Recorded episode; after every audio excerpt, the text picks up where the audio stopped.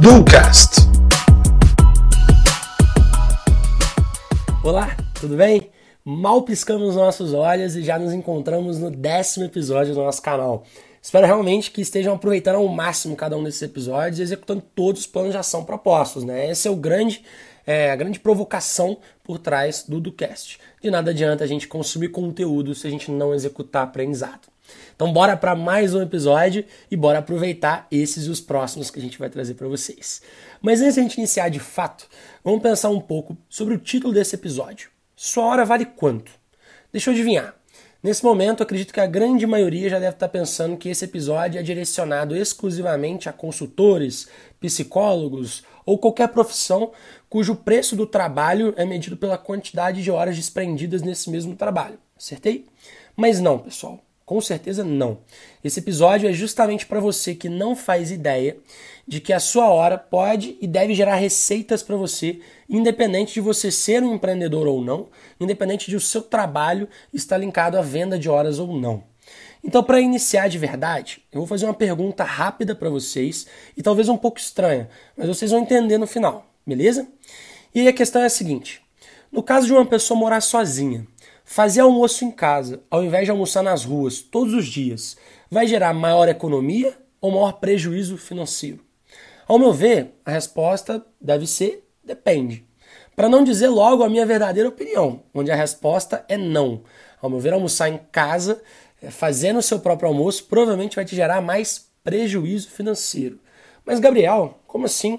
Comer na rua está muito caro hoje em dia, fazer almoço em casa é, realmente sai mais barato. Será? Vamos então a uma conta de padaria rápida, pessoal.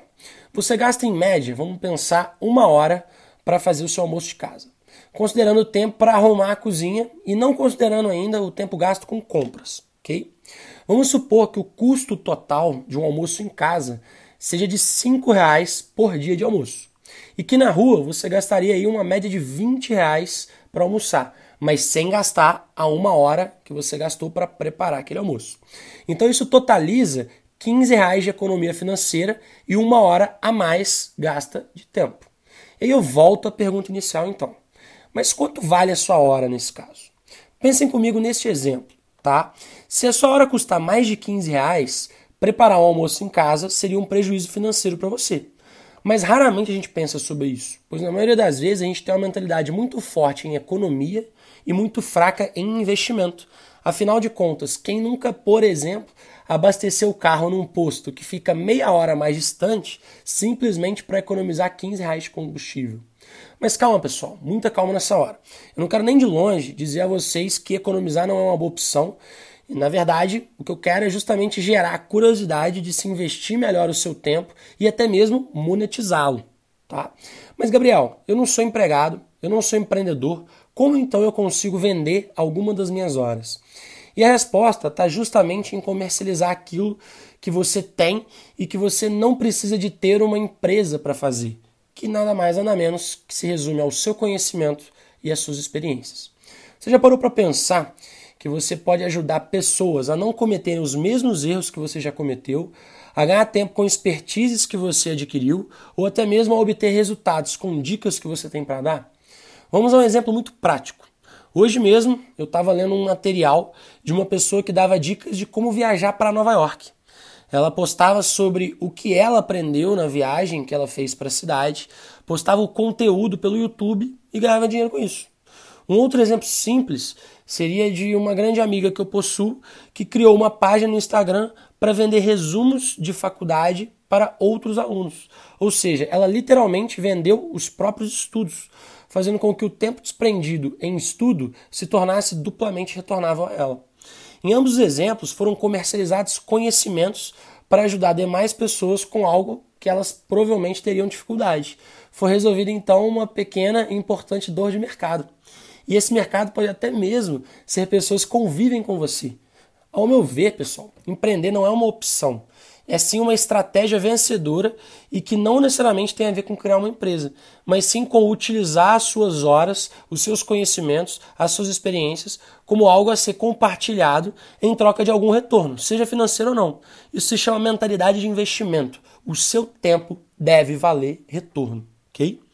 E para finalizar, vamos novamente ao título desse episódio, mas vamos mudá-lo, vamos mudá-lo é, para a gente ajudar no entendimento então. Ao invés de sua hora vale quanto, substitua para o seu conhecimento e as suas experiências valem quanto para quem não os possui.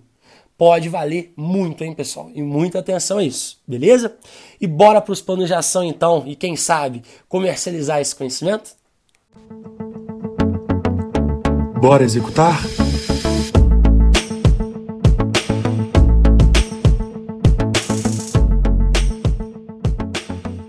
Iniciando os planos de ação, pessoal, vamos ao primeiro deles. E para começar, eu queria que vocês listassem ao menos cinco conhecimentos ou experiências que você possui e que poderia ajudar algumas pessoas ao seu redor. Dica: comece pequeno. Posso ajudar pessoas a viajar, posso ajudar pessoas a estudar, a cantar, a ser produtiva, a arrumar empregos, etc. Não importa, ok? Segundo plano de ação. Liste as pessoas mais próximas a você que poderiam demandar desse seu conhecimento. Faça uma lista, pelo menos 10 pessoas, ok? E terceiro e último plano de ação. Escolha uma dessas pessoas e tente fazer a sua primeira venda, que não necessariamente está linkado a retorno financeiro. Você pode trocar por alguma coisa específica. Comece a comercializar a sua hora. Essa venda pode ser um guia, essa venda pode ser uma mentoria que você vai fazer, pode ser um contato que você vai fornecer, não importa. Mas tente executar uma primeira venda para uma pessoa que demanda algum conhecimento que você tem e ela é próxima a você, ou seja, ela confia inicialmente em você ok? Então a gente tem esses três planos de ação e eu garanto para vocês que depois de executá-los e quem sabe conseguir a primeira comercializa comercialização da sua hora, você vai começar a enxergar que sim, a sua hora, o seu conhecimento, a sua experiência vale muito e que talvez fazer aquele almoço e gastar uma hora a mais pode não ser uma atividade estratégica e retornável financeiramente. Fechado? Bora fazer essas horas valerem mais do que hoje?